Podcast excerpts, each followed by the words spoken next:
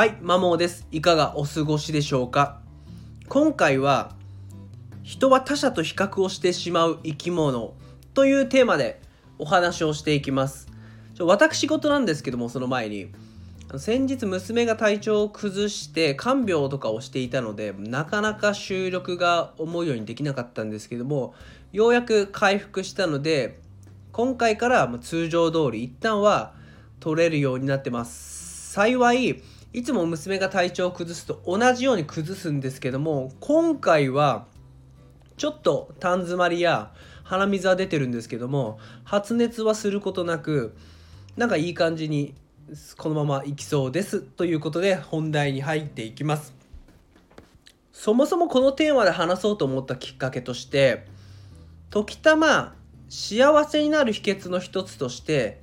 人と比較しないっていうのが挙げられてるのを目にします。まあ、記事だったり人のブログだったり何かでですね。ただ個人的に人と比較しないって現実問題無理じゃないっていうふうに思ってたんですね。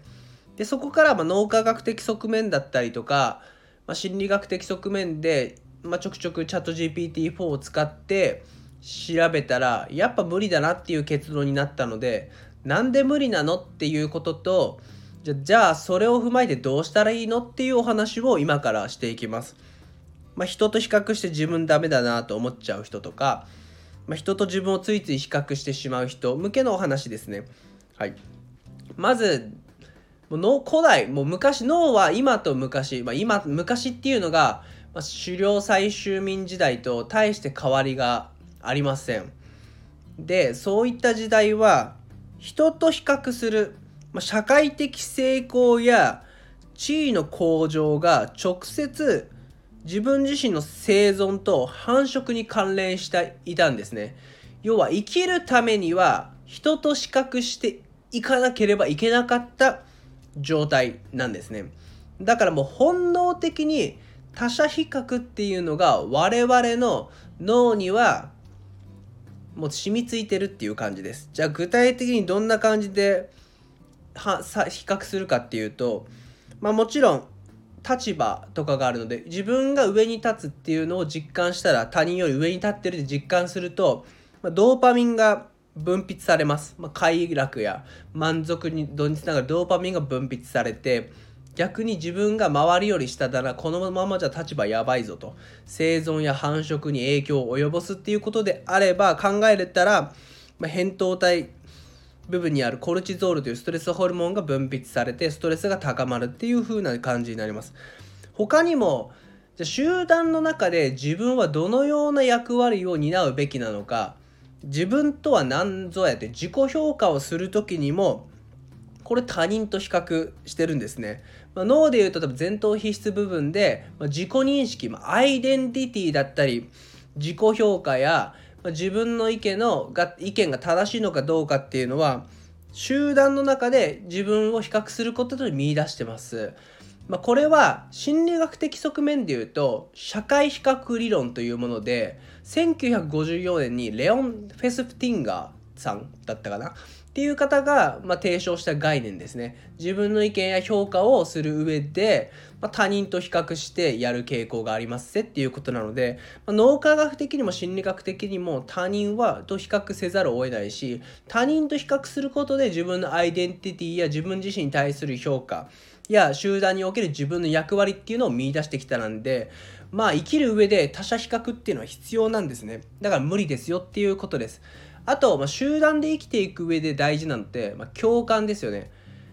やっぱ人間ってあこの人分かってくれてるなっていう人を好きになるので、まあ、人に好きになってもらうっていうことが直接生存戦略になってくるんですね。でそれが大事なのは共感と共感よく言う共感ですね。共感ってどういう風にするかっていうと、まあ、他者が目の前に起きてる、まあ、行動とか感情を自分のこれまでの知識や経験と結びつけてあこんな感じかなっていうのが考えるのが共感なので、まあ、脳細胞というミラーニューロンが働いてるんですけどもなので結局自分自身のもの過去の経験や知識と今起きてる他人の事象を比較することで起きるのが共感なのでそう考えると共感するにしてもアイデンティティを確立する上でも自分の立場がどうなのかっていうのを比較する上でも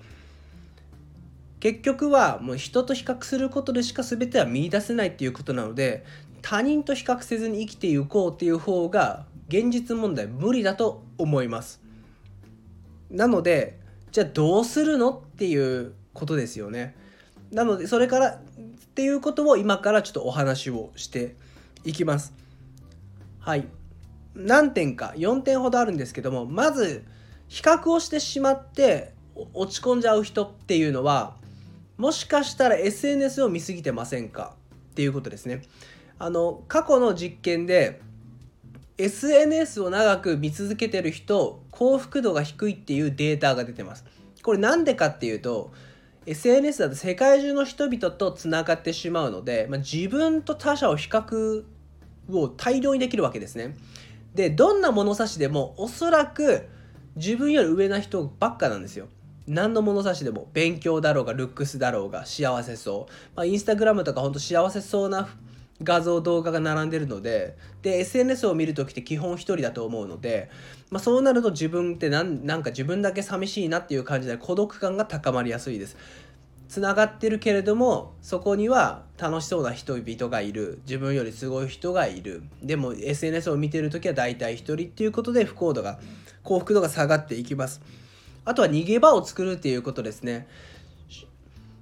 というか複数のコミュニティに属するっていうことです。一つのコミュニティだともうその中の中で生きていけないと自分ってもうダメだっていうことになると思うんですね。よく学校に行けなくて学校関連で悩んで悲しいことに自ら命を落としてしまう人っておそらくコミュニティがもう学校しかないと。だから学校で自分の価値を見いだせないともう自分っていなくていいんだっていう思考に陥って自ら命を絶つっていうことになってしまうので複数のコミュニティに属するっていうことが大事かなっていうふうに思います。これは自分自身もかなり痛感してるんですけどもやっぱ社会人になっても一緒かなと。職場だけのコミュニティにいるだけしか属してないと結局なんか職場で価値を見出さないともう自分ダメやんってなると思うんですね。私は過去なってました。本当にポンコツ営業マンだった時はなんかもうそこで成果出せないとダメやんってなったんですけどももうちょっと切り替えてスポーツサークルとかあとカフェ会とかで本当にそれ以外の社会人の方と出会うことでいろいろ言ってもらうことだったんですなんか説明が分かりやすいとか面白いですねっていうところであなんか自分まだいけるなっていう風になったので仮に一つのコミュニティで価値が見いだせなくても他のコミュニティに属してそこで自分の何らかの役割を果たすことでまあなんか自分ってまだいけるなっていう風になるんじゃないかなっていう風に思います。あとは比較を、で、比較をどうしてもしてしまうのであれば、意図的に比較する内容を変えるっていうことも大事かと思います。具体的に言うと、自分が勝てそうなもんって何やろうっていうだけで比較するっていうことですね。人間、マイナスな部分に目が行きがちなので、なんか他者よりも自分が劣ってる部分に目を向けて、それで落ち込むっていうスパイラルに陥るんですけども、そうじゃなくて、もう意図的に自分は何だったらいけるかな勝てっかなっていうところだけを見るっていうことです。で自分が劣ってるっていうか平均より下っていうのはもう捨てちゃうってことですね。一層それは誰かに任せられねえかなっていう発想に切り替えることでかなり気持ちは楽になると思います。なので自分はいろいろ捨ててますね。これはダメだっていうものはもう誰かにお願いできないかなっていう発想にしてます。まあ、そんな感じで